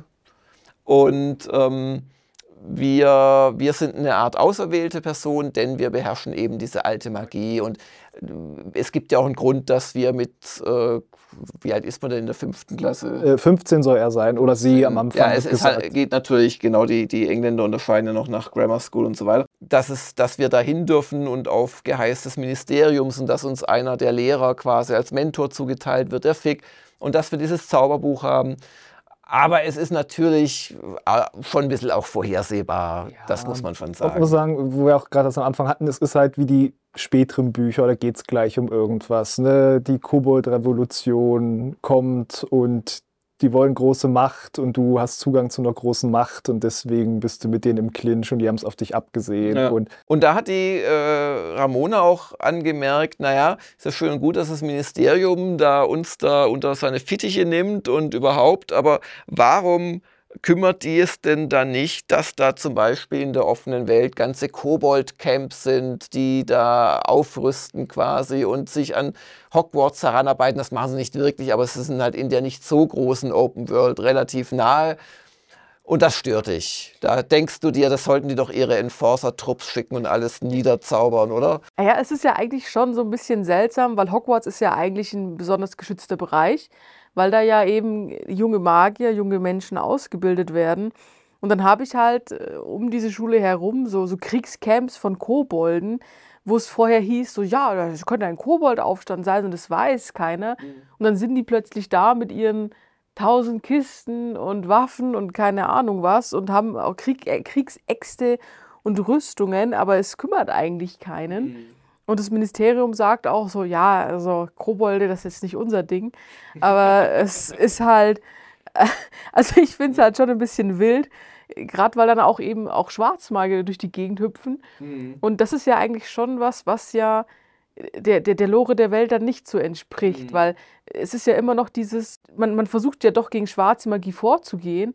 Man hat ja dieses Ministerium, man bildet seine jüngeren Magier aus an einer Akademie. Das hat ja alles einen Grund, warum ich das mache, eben weil diese böse Magie halt eben nicht ähm, da sein da oder existieren soll in dem Sinne. Und wenn dann plötzlich so eine Art Koboldaufstand losbricht, der sich dann darin äußert, dass Kobolde Kriegscamps neben einer Akademie haben, Mhm. wirkt es ein bisschen seltsam. Da würdest du dir wünschen, dass sie sich das irgendwie nicht so leicht einfach genehmigen von der Story her. ja, oder zumindest, dass es einen größeren Einfluss hat. Also dass zumindest. das Ministerium kommt und sagt, hey, das ist ganz schlimm, aber aus irgendwelchen Gründen können wir uns jetzt gerade nicht drum kümmern und darum regel du das mal. Ja, es ist halt seltsam, dass du als Teenager diese Kobold-Camps räumst, Mhm. vor denen eigentlich jeder Angst hat. Mhm. Aber da finde ich es zumindest schön, das ist oft ein Muster bei den Quests. Du gehst zu den Leuten, die klagen dir ihr Leid, ach, hier ist äh, dieses Camp oder ich, äh, oft auch so ein Bezug drauf, ah, ich wollte hier, mal, ich suche meinen Bruder, der hat gesagt, das muss aufhören, ich lerne jetzt schwarze Magie und dann äh, rette ich uns alle, such den mal. Und ähm, gerade nicht such den mal, dann äh, kommt immer von dir so die Frage, oh, okay, wo ist der denn hingegangen oder wo ist denn dieses Camp? Und die immer alle, no, um Gottes Willen doch nicht du, wir brauchen richtig jemand, der das erledigt. Ja.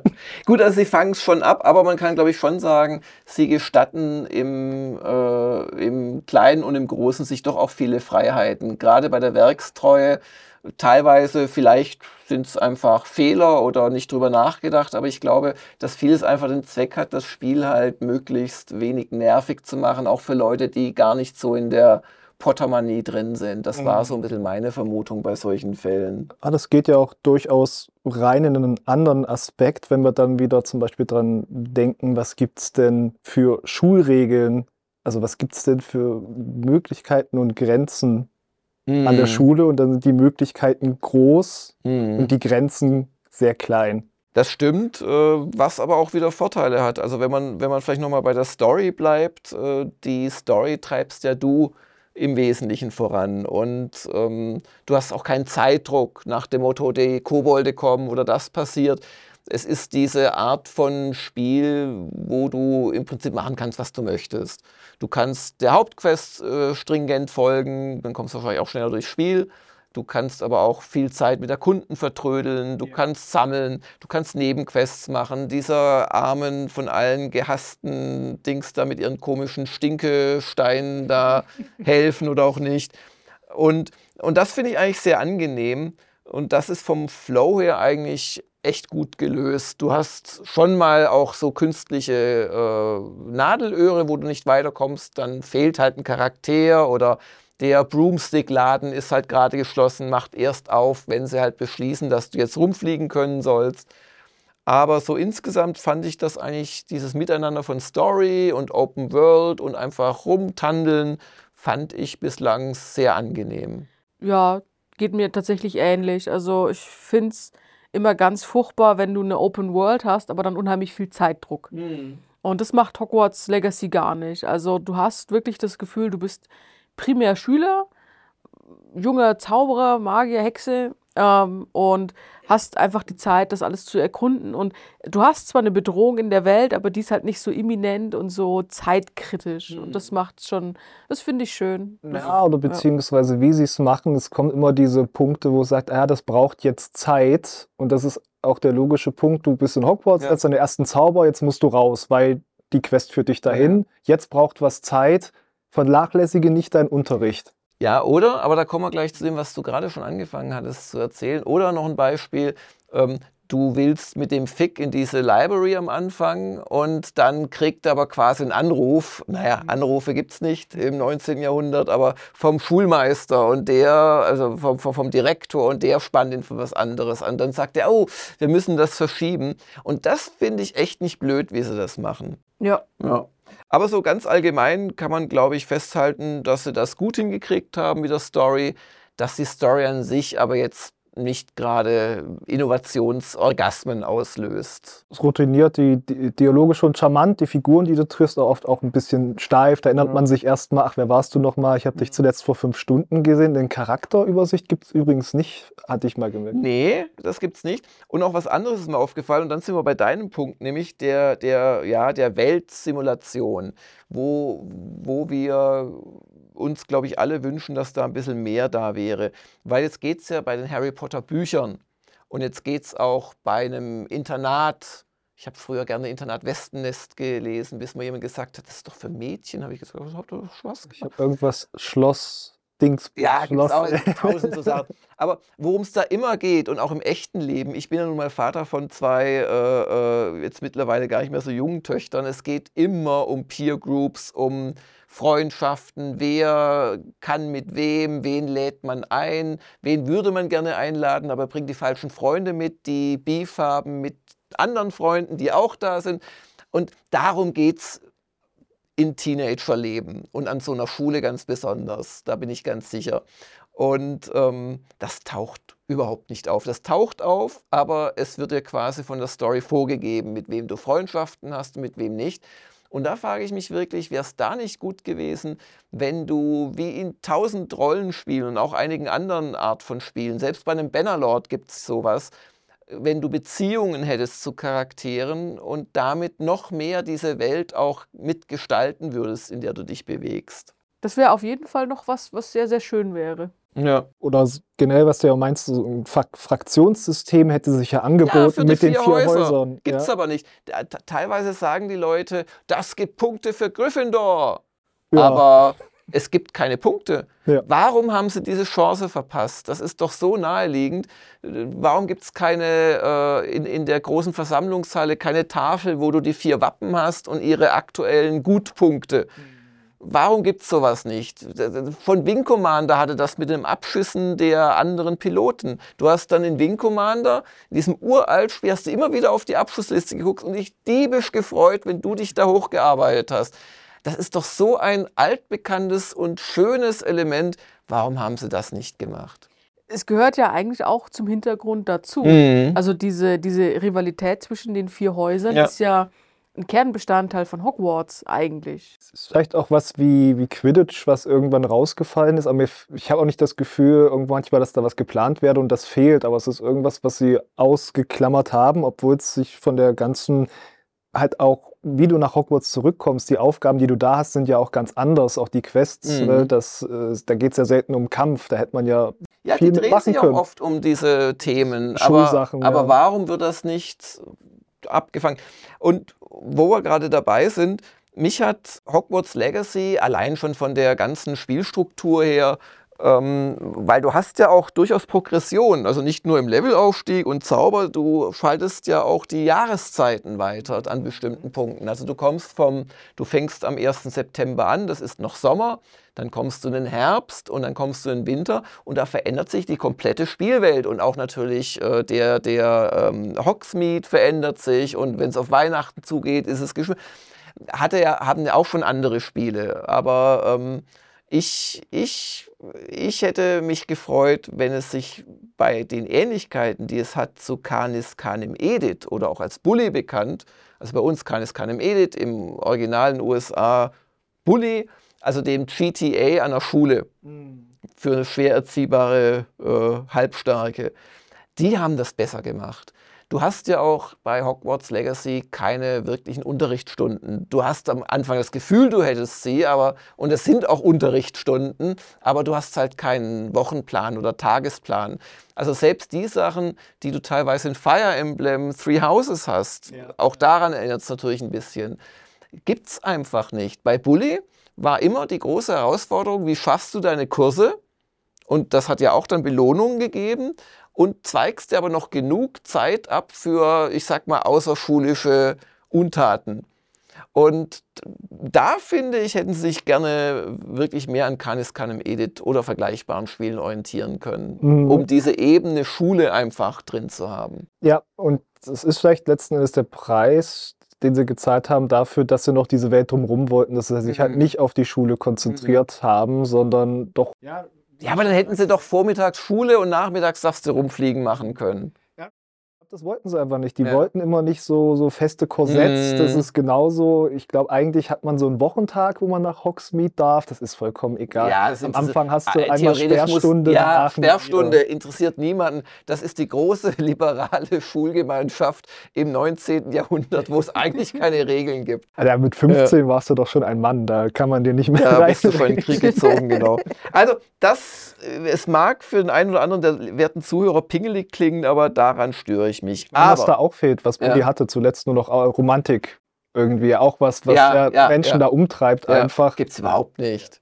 Ah, Romantik, verlieben, bäh. Ja, wobei das ist ja wieder so ein bisschen gefährlich mit, mit 15-Jährigen. Ja, aber das muss man ja nur richtig präsentieren. Hat ja Bully auch gemacht, Ja. letzten Endes. Genau. Ja, ich glaube, da das kriegt man schon hin, das dann auf eine. Ich krieg gerade Lust, Bulli mal wieder zu spielen. Das war ein schönes Spiel.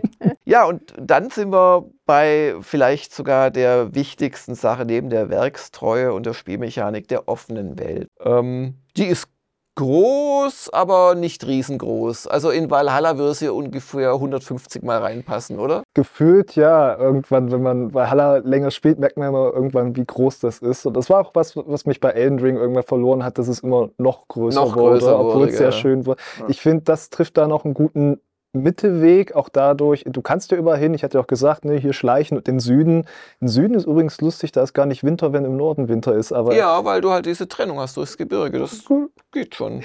Ja.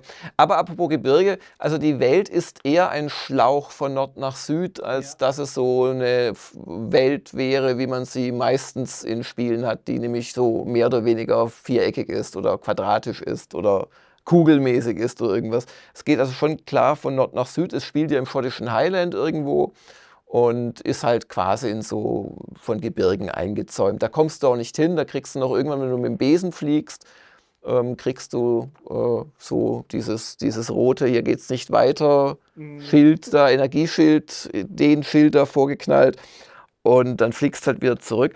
Aber ist es nicht geil, da rumzufliegen? Und du kannst doch echt stufenlos aus Hogwarts raus nach oben. Also du darfst in Hogwarts selbst nicht fliegen, aber sobald du halt, kommt drauf an, das ist ein Ja. bisschen undurchsichtig, aber es gibt Außenbereiche. wo du fliegen darfst. Äh, genau. Also auch nicht nur jetzt irgendwie der Rasen vorne, sondern auch so teils so eine Holzbrücke, wo oben offen ist. wo du einfach auf den Besen steigen darfst und fliegen darfst. Und dann kannst du echt ziemlich hoch fliegen und so die halbe Spielwelt überblicken. Und das ist schon geil. Und du siehst so aus mittlerer Entfernung werden dann Rehe oder auch Leute eingeblendet. Also es ist auch nicht dann eine tote Welt. äh, Also das macht schon Spaß, oder? Ja, schon auf jeden Fall. Wobei in Hogsmeade darfst du gar nicht fliegen. Nee, die haben Flugverbotszone. Ja. Ja, ja, ja nee, Die wissen schon, warum mit so einer halbstarken äh, Elitärschule da daneben. Nee, das, das ja, kommt denen es, nicht es, mehr. gibt, es gibt aber auch eine ganze Menge zu entdecken. Also du hast ja diese Merlin-Prüfungen, Mhm. Ähm, wo, du diese, wo du diese Steinkreise auf dem Boden hast, dann musst du so Blätter drauf streuen und dann bekommst du so den Hinweis darauf, was sich jetzt aufgetan hat und dann musst du es lösen. so ein bisschen an Breath of the Wild, oder? Er hat mich sehr stark erinnert an diese, nicht an diese Schreine, so, Nee, das sind ja eher die Dungeons. genau, Ja. so, sondern mehr äh, an diese Krog-Samen, Ja, also ja, wo diese genau. kleinen Waldgeister waren. Das sind so eine Reihe von Aufgaben und oft so kleine Geschicklichkeitsprüfungen, Mhm. aber halt auch schon mal sowas hier, da ist eine Kugel, da ist eine Vertiefung, kriegt die mal da irgendwie rein. Genau, und dann gibt es auch so ein Labyrinth, habe ich entdeckt. Das Oh. ist, ähm, Was? das, ja, Was? das, ja, das ich habe Sachen noch gar nicht entdeckt in dieser Welt. ja, also das ist zwischen Hogwarts und, und Upper Hogsmeade ist es irgendwo. Und da hast du so einen Bogen, da sind so Efeu-Ranken drin und wenn du den anzauberst mit deinem Revelio äh, und dann einmal durchläufst, baut sich vor dir ein Labyrinth auf. Und das musst du dann quasi lösen, um Genau. dann Eine Truhe wahrscheinlich. zu kriegen, ja. Also Ah, ja. In, in der Mitte davon steht eine Truhe und wenn du die aufmachst, ist auch das Labyrinth weg. Mhm. Ähm, aber du kannst auch das Labyrinth wieder verlassen und dann ist es auch wieder komplett weg. Dann musst du das wieder anzaubern und dann wieder reingehen. Also das Mhm. ist schon, das ist schon echt ganz, ganz, ganz cool gemacht. Es gibt auch ein paar Minispiele, aber eher weniger, als wir vorhin mal gezählt haben, als man so erwarten könnte. Es gibt im Prinzip die Besenrennen. Ja, auf Zeit. Genau. Es gibt das Accio-Duell, also Accio ist ein Zauberspruch, mit dem du Sachen an dich ranziehst. Das ist so eine Art umgekehrtes äh, Boccia. Boccia, genau. Was aber auch ganz lustig ist, weil es tauchen dann Erschwernisse dazu und du kannst auch die vom Gegner noch runterschubsen und solche Geschichten. Das ist eigentlich auch ganz nett, weil dann verliert er auch wieder die Das ist Punkte. meine liebste Sache, das mache ich Ja. eh. Das bremst auch meine Kugel. Ja, ja, genau. Ja, ja, genau. Und kannst du mit Schmackes, weil eigentlich ist der Witz, dass du wieder loslässt rechtzeitig.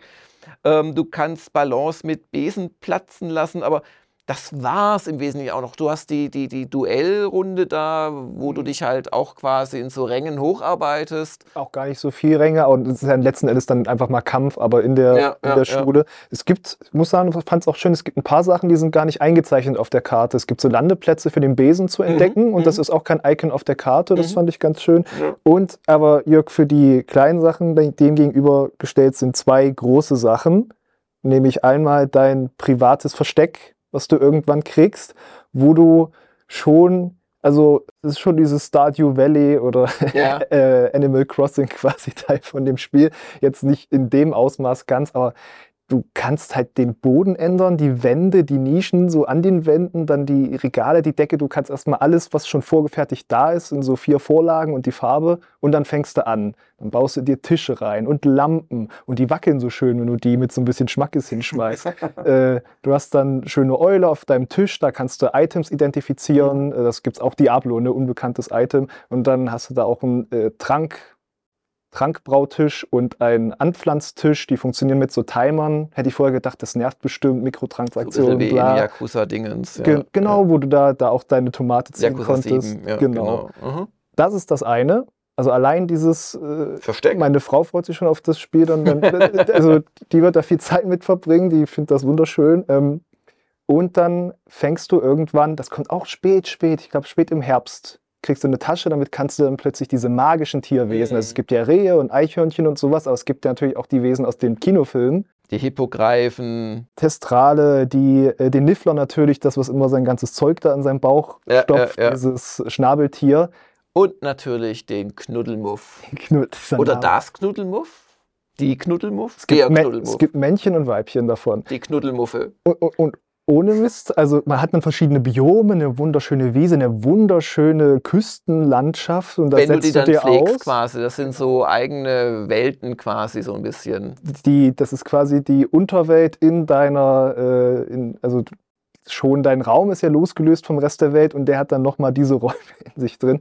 Und das ist dann, du hast dann extra Items, die kommen auch, wo du die Zauber auswählst. Das muss auch in diese Slots, die du hast. Mhm. Äh, Hast du eine Bürste, hast du Futter und dann kannst du die bürsten und futtern und das ist alles lieb. Ich hoffe, die animiert. Hippogreifen mögen das äh, gestriegelt werden mehr als meine Katzen. Ja, ich habe hab den ehrlicherweise versehentlich kurz angezündet, bevor ich die Bürste hatte. Das ist ja lustig. Hm. Ja. Aber da sind wir wieder bei dem, das simuliert halt nicht, also dann wird nicht plötzlich das Tier scheu oder so, sondern das ist Nein, dazu da, dass du da mal die Bürste machen kannst und Mhm. siehst, oh, ist das süß animiert. Ja. Und dann kannst du denen eine Feder ausrupfen und die kannst du dann benutzen, um diese äh, Sockel einzufügen von den äh, Mhm. Ja, das Items. ist ja, das ist ja wie beim Tierarzt. Das macht er mit Molly auch. Vorne streicheln und dann hinten die Spritze rein. Ja, ja, oder den Kopf Ja. so, das lenkt sie ab ja, und dann und die dann Spritze zack. reinhauen. Ja, und ja, ich sagte genau. schon, Männchen und Weibchen auch äh, neue züchten, also fortfahren. Was? Also, Das ist ja hier ein lasterhaftes Spiel. Ui, Aber ui, ui, vielleicht sollte man noch sagen, man kann dann nicht nur den Besen reiten, sondern tatsächlich auch zum Beispiel den Hippogreifen. der ist dann besser für die größeren Distanzen, Ja. genau. Ja, ja. Und das sieht auch ziemlich cool aus. Auch schön, weil der kommt ja aus dieser Tasche, also du steckst ihn Ja, auch ja, das sieht man auch immer so, genau. Es gibt auch ein paar Metro, äh, Metroidvania-Ansätze, ähm, wenn man den Besen kriegt, was durchaus eine Weile dauert, so fünf, sechs Stunden.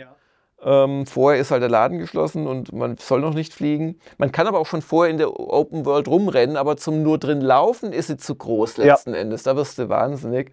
Da ist schon der Weg nach Hogsmeade nichts, was du dreimal am Tag machen möchtest. Ähm, dann findest du von Anfang an mit dem Revelio Schlösser der Stufe 1, 2, 3, aber Ja. du kannst sie ewig nicht öffnen. Mhm. Zwei und drei kann, kannst du auch weiter später noch nicht öffnen, weil das ist dann quasi eine eigene Questline, wo du Mhm. dem, der es dir beibringst, Dinge bringen musst, damit er dir die stärkeren Varianten Mhm. beibringt. Aber du hast von Anfang an die vor der Nase und du weißt, wenn Irgendwann dann wirst du kannst, sie mal- dann möchtest du genau. dahin. Es Ja. gibt Truhen, die, die lassen sich nicht öffnen, wenn du nicht schon weißt, wie du dich unsichtbar machst. Und durch den Besen auch nicht nur, dass du schön durch die Welt kommst, du kommst dann auf die Idee, ey, ich flieg mal auf das Dach von diesem Gebäude von Mhm. Hogwarts und plötzlich kann ich da wirklich absteigen Mhm. und da ist was. Schön gemacht, so, Mhm. so was, wo halt keine Leiter ist, um hochzuklettern. Ja, ja, ja. Also man sieht schon, es gibt einiges zu entdecken in der offenen Welt. Ja, wie würdet ihr sie am ehesten einordnen im Vergleich? Wir haben jetzt ein, zwei Breath of the Wild äh, Analogien, aber eigentlich ist Breath of the Wild schon ganz anders. Also das physische, das fehlt, also Gewitter, die dich treffen oder dass dauernd Sachen irgendwo runterrollen. Es gibt schon, aber eher, dass dein Loot, dein Totenkopf von einem Untoten mal ein paar Meter runterrollt an der Böschung. Aber sonst ist es eigentlich keine so physische ähm, Welt. Genau, es es ist, ist eher so eine Ubisoft-Welt, so ein bisschen, oder? es ist eine Ubisoft-Welt schon mit den vielen Details, nicht so überproportioniert, wo es halt mich an Breath of the Wild erinnert, hat mir gesagt, die Prüfung und Mhm. halt diese, dieser Grad an Freiheit, der durch das Fliegen kommt und Mhm, wo du mhm. da an Sachen rangehst. Mhm. Aber äh, gerade Breath of the Wild, hast du ja gesagt, hatte ja so viel, was sich aus dem System ergeben hat. Äh, dort ist es ja dann doch, du hast die Sachen auf der Welt, du gehst dahin, du, du hackst quasi eine Liste ab, aber es hat, wie gesagt, einen schönen Flow. Einfach Mhm. schon, dass zum Beispiel diese Feindcamps, die es natürlich auch gibt, die sind oft in der Nähe von irgendwas anderem, was du gleich mitmachen kannst. Mhm. Also Feindcamps, die man ausräubern, äh, auslöschen kann letzten Genau, Endes. Ja. die Kobolde, die Ramona meint, oder halt Ja. auch böse, böse Wilddiebe, die bringt man alle um. Pirscher, genau. Die können schon durchaus auch mal wo runterfallen und dadurch sterben. Also das, das gibt also so ein bisschen Wechselwirkung zwischen ja, Spielwelt und Spielmechanik gibt es schon, aber halt nicht in der Ausführlichkeit von Breath of the Wild. Und ich muss sagen, im Vergleich zu ähm, den Ubisoft Open Worlds wirkt es nicht so vollgekleistert mit allem Möglichen, oder? Gibt schon viel zu entdecken, aber du hast nicht das Gefühl, dass einmal umdrehen dir 70 äh, Mini-Icons quasi auf die Karte spülen. Ja, es ist, es ist einfach auch schön gemacht, würde ich sagen. Wir haben jetzt eigentlich schon über viel geredet, was auch drin steckt. Man hat das Gefühl, steckt wahnsinnig viel drin, aber nicht, äh, dass es einem überall vor die Füße fällt Mhm. letzten Endes oder dass man das irgendwann das Gefühl hat, oh, jetzt muss ich das alles abarbeiten. Äh, das hat glaube ich auch viel mit den Besen zu tun und wo die Ortschaften sind und in den Ortschaften sind wieder Nebenquests und so. Das ist, ist gut aufgeteilt auf die Größe dieser Welt. Mhm. Ramona, dir ist noch Secret World als Vergleich eingefallen. Ja, aber hauptsächlich auch. Dieses MMO, genau. Äh, Genau, aber hauptsächlich auch, weil äh, Secret World genauso wie Hogwarts oder generell die Harry Potter Welt ja versteckt abläuft ähm, und Menschen, Muggels halt damit eigentlich gar nicht in Verbindung gebracht werden. Also es hat schon diesen, diesen Flair davon, dass gerade in diesem Bereich, wo Hogwarts ist, sehr viel Magisches ist. Und das gab es auch bei Secret World. Also da aber halt wesentlich düsterer, weil äh, Secret World liegt ja gerade Cthulhu zugrunde teilweise und eben andere sehr, sehr düstere Sachen. Also wirklich, wirklich düstere Sachen. Aber da ging es mir ähnlich. Also ich habe in The Secret World immer mal wieder besondere Sachen gefunden, aber auch eben in Hogwarts Legacy. Mhm. Ähm, nur eben die Gewichtung ist anders. Mhm. Also Es hat ja auch diesen Aspekt von wegen Geheimgesellschaft, viele Sachen, du gehst erstmal hin und was ist hier los und erstmal auf eine Spur kommen, was du eigentlich machen musst. Das ist ja auch das ganz Schöne bei vielen von diesen kleinen Rätseln, die es dann in der Welt gibt. Ich bin mal in irgendeine Gruft gefallen Mhm. und dann musste ich da rauskommen und habe gemerkt, oh, ich kann die Deckel abnehmen von Sarkophagen, da sind Knochen drin und daraus kann ich eine Treppe bauen. Ah, mit dem Repararo oder wie das Ding. Das war dann, glaube ich, schon Wingardium Leviosa, die fortgeschrittene Version Mhm. von Sachen schweben lassen, Sachen gezielt schweben Mhm. lassen. Und dann war halt aber auch ungefähr schon so das Level gemacht, dass du dachtest, okay, das sieht aus wie eine st- erste und letzte Stufe und die Knochen sind blau, ich kann sie rumheben, probier's mal. Und, ah, Mhm. aber halt ohne Worte. Genau, ähm, das zur offenen Welt, die ist sicherlich ein Highlight und ist wirklich mit viel Liebe gemacht. Aber es ist auch keine physikalische Open World und ja, eine, wo man dann Jahre drin verbringt. Also es ist, finde ich, eine gute Balance zwischen Hogwarts, Hogsmeade, ein paar anderen kleineren Ortschaften und eben dem Rumfliegen drumherum, wo man, wie wir gerade gehört haben, mit dem Labyrinth von Ramona ja durchaus auch Sachen übersehen kann, selbst wenn man schon etliche Stunden gespielt hat. Und das Schöne, wie du es gesagt hast, man kann ja tun lassen, was man will. Und Hogwarts tickt ja so anders als die Welt drumherum. Mhm. Das Mhm. macht gleich auch viel aus, dass, dass es sich abwechslungsreich trotzdem anfühlt. Ja. Ich glaube, den Punkt Grafik können wir so ein bisschen überspringen, weil A, haben wir doch jetzt einige Videos schon dazu gemacht oder auch in der Mache, wo man Grafik dann doch noch besser wahrnehmen kann, als wenn wir drüber reden. Haben auch schon über Details geschwärmt, ja. Wir haben über Details geschwärmt. Es gibt viel Bewegung, die NPCs laufen rum. Sie spulen allerdings auch gerade in Hogwarts sehr schnell ihr Programm ab. Also nach Halt 20 wieder der Sekunden Punkt, ist die Simulation, Simulation. vorbei, genau. Und sie machen dasselbe hundertmal, weil es ist nicht dazu gedacht, dass du einfach mal stehen bleibst und zuhörst bei Gesprächen, sondern es ist dazu gedacht, dass du da durchläufst auf dem Weg zur nächsten Quest und dann fühlt sich's quasi authentisch genug an. Es hat ja auch einen Tag-Nacht-Wechsel, aber nachts haben alle Händler offen. Auch die Straßen sind ein bisschen leerer. Das Die haben sie leerer, so gemacht, genau, aber ja. es ist immer darum, sind einfach sehr, sehr viele Varianten von Sachen, die sie dir an den Wegesrand tun und weil es so viel ist, Mhm. denkst du, oh, ist das viel und oh, ist das belebt und schön hier, so, solange du halt nicht Ja. Merkst, dass, dass sie dann Ja. natürlich auch. Und du äh, hast die vier Jahreszeiten, die ja die ganze Welt umfärbt, umfärben tatsächlich. ja, ist auch schön, so Weihnachtsdeko und Ja, ja. Hogsmeade und so weiter, genau. Ja. Genau, das Spiel ist auf allen Plattformen eigentlich sehr schön. Es hat Raytracing, es hat auf beiden Konsolen Performance-Modus kontra den Leistungsmodus. Ja, es gibt keinen Zwischenmodus, so viel ich weiß, auch auf der PS5 Äh, nicht. es, es gibt sogar fünf Modi. Echt? Das, das ist äh, also ein bisschen, manche siehst du nur, wenn du einen HDMI 2.1 Fernseher dran hast. Ah, okay. Äh, aber quasi die große Entscheidung ist entweder größte Auflösung und Details, ein bisschen weniger Auflösung und Details, dafür Raytracing oder noch niedrigere Auflösung Details für 60 Bilder Ah. flüssig. Auf der Xbox Series X, die ich ja vor allem gespielt habe, gibt es nur Leistung und ähm, Schönheit. Dann lasst uns doch mal zu so einem Art Fazit kommen. Also einfach nochmal den Spielspaß von Hogwarts Legacy so ein bisschen zusammenfassen, wie wir ihn erlebt haben.